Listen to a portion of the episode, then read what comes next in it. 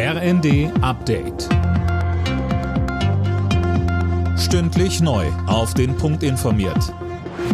Ich bin Dirk Jostes. Guten Tag. Morgen in einer Woche läuft der Tankrabatt aus. Kurz vorher wird nochmal mit einem Ansturm auf die Tankstellen gerechnet. Ob am 1. September die Preise an den Tankstellen sprunghaft steigen, ist aber unklar. Rainer Diedrichs vom N2X Wirtschaftsverband Fuels und Energie sagte uns. Das wird vom Einzelfall abhängen und äh, wird sicherlich von Tankstelle zu Tankstelle unterschiedlich sein. Auch abhängig äh, vom Verbraucherverhalten und der Nachfrage gegen Ende des Tankrabatts.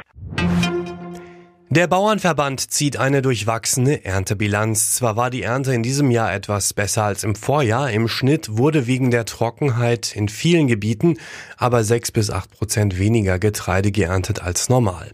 Mit Sorge sieht Bauernpräsident Ruckwied deshalb Pläne der EU-Kommission, den Einsatz von Pflanzenschutzmitteln in allen sensiblen Gebieten zu verbieten. Das hätte in der Folge die Ernährungskrise in Europa, wir Bauern in Europa, in Deutschland, nicht mehr in der Lage, unsere Bevölkerung mit heimischen Lebensmitteln zu versorgen. Deshalb muss hier nachgebessert äh, werden. Deutschland und Kanada wollen in Sachen Energieversorgung enger zusammenarbeiten. So soll künftig grüner Wasserstoff für Deutschland in Neufundland produziert werden. Wie das funktionieren könnte, schauen sich heute Kanzler Scholz und Wirtschaftsminister Habeck vor Ort an. Der Einzelhandel hält das geplante Verbot von Schaufensterbeleuchtungen zwischen 22 und 6 Uhr für falsch.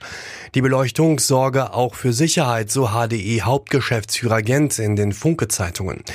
Er sieht beim Heizen und Kühlen der Geschäfte ohnehin mehr Einsparpotenzial.